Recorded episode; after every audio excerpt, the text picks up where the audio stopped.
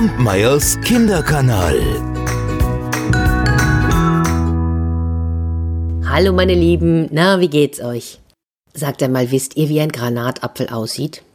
So eine rote Frucht mit ganz vielen roten Kernen darin. Ich schaue mal, ob ich ein Bild finde, dann poste ich das mal auf Instagram, da könnt ihr mal schauen. Denn meine Geschichte, die ich euch heute erzähle, die hat äh, mit einem Granatapfel zu tun. Vor langer Zeit, da lebten nämlich mal ein Mann und eine Frau mit ihren vielen Kindern in einem kleinen Dorf. Und der Mann, der ging jeden Tag zur Arbeit und er, er gab sich große Mühe, aber es reichte gerade mal, um den ärgsten Hunger zu stillen. Und so saß seine Frau Abend für Abend am Feuer und da stickte sie und nähte und nähte und stickte. Und wenn sie so viel zusammen hatte, dass sie, dass sie äh, das verkaufen konnte, dann, dann nahm sie ihren Korb und packte alles hinein und ging damit in die Stadt. Denn in der Stadt, da konnte sie das besser verkaufen als auf dem Land. Und eines Tages, da war es wieder so weit und sie machte sich auf den Weg.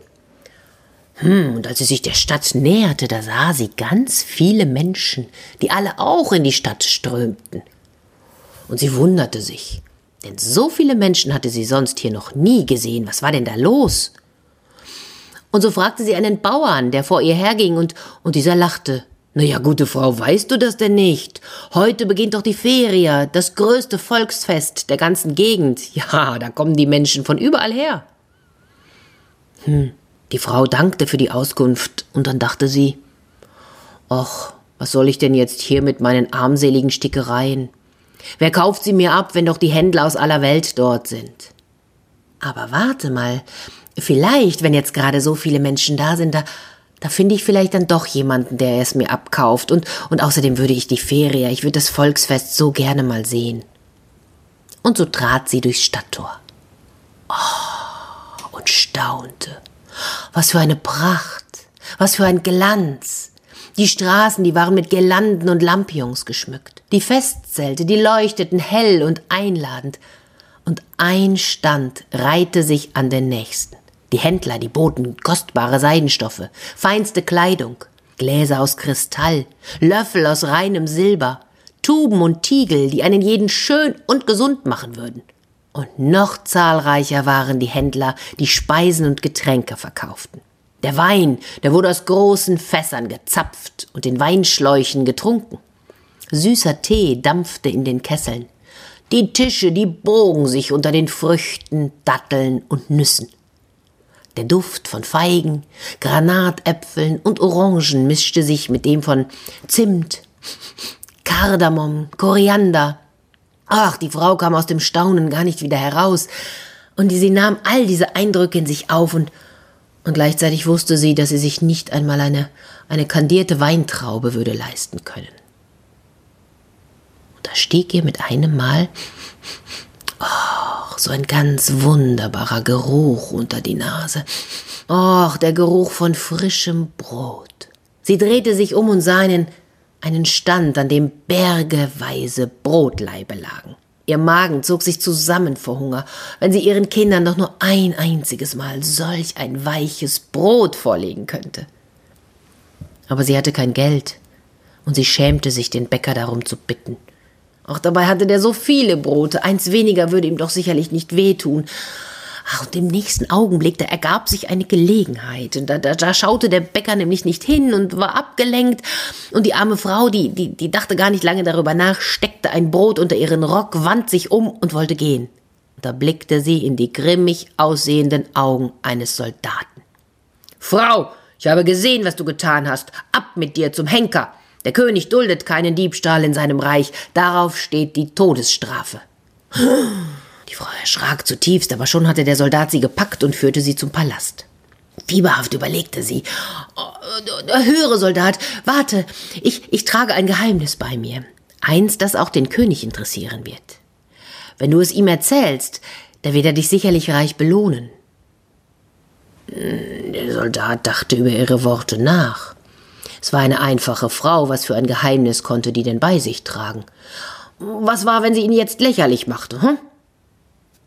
Naja, aber was, wenn sie die Wahrheit sprach? Was ist denn das für ein Geheimnis? Das, äh, Soldat, das verrate ich nur dem König. Der Soldat beschloss, einen Versuch zu wagen. Er konnte die Frau ja immer noch zum Henker bringen.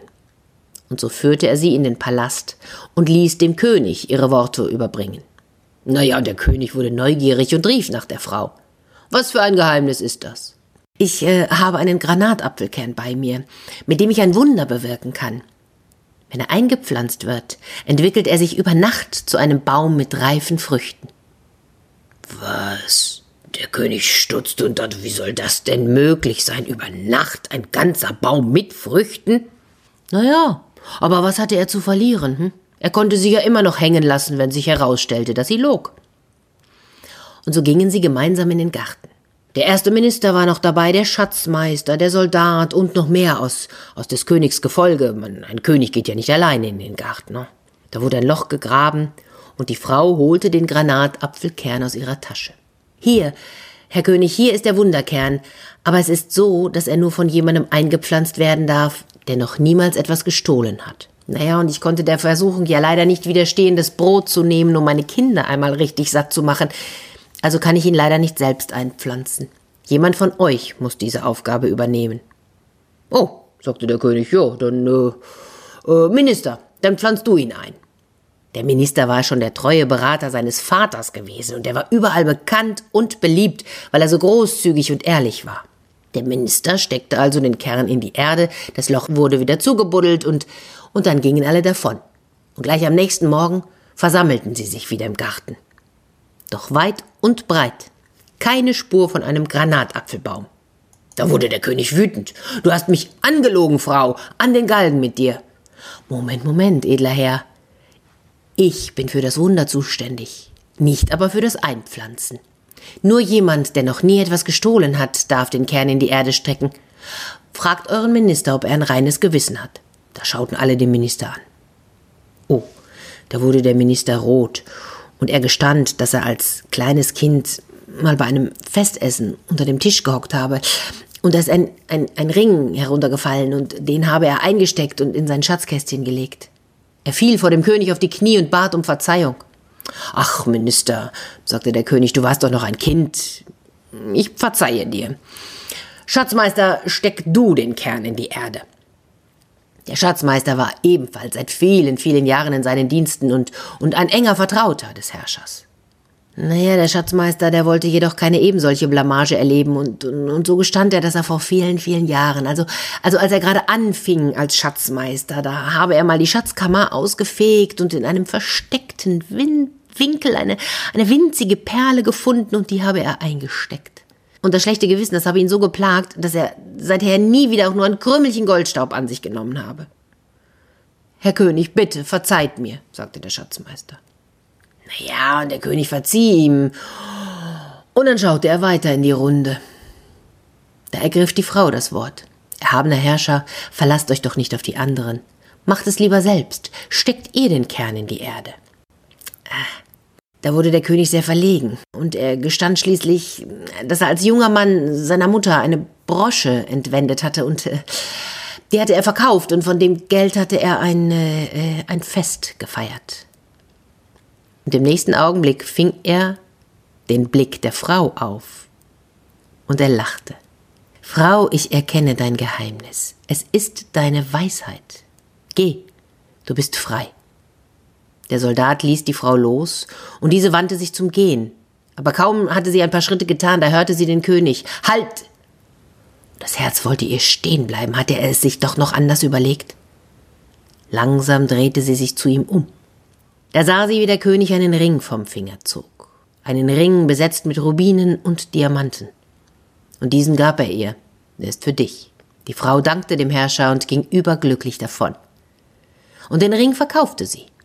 Und von einem Bruchteil des Erlöses, da kaufte sie so viel Brot, wie sie tragen konnte.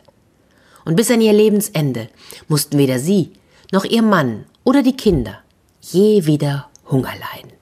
Und da ich nicht gehört habe, dass sie gestorben sind, tja, vermute ich, dass sie irgendwo noch leben. Was fällt euch zu diesem Märchen ein?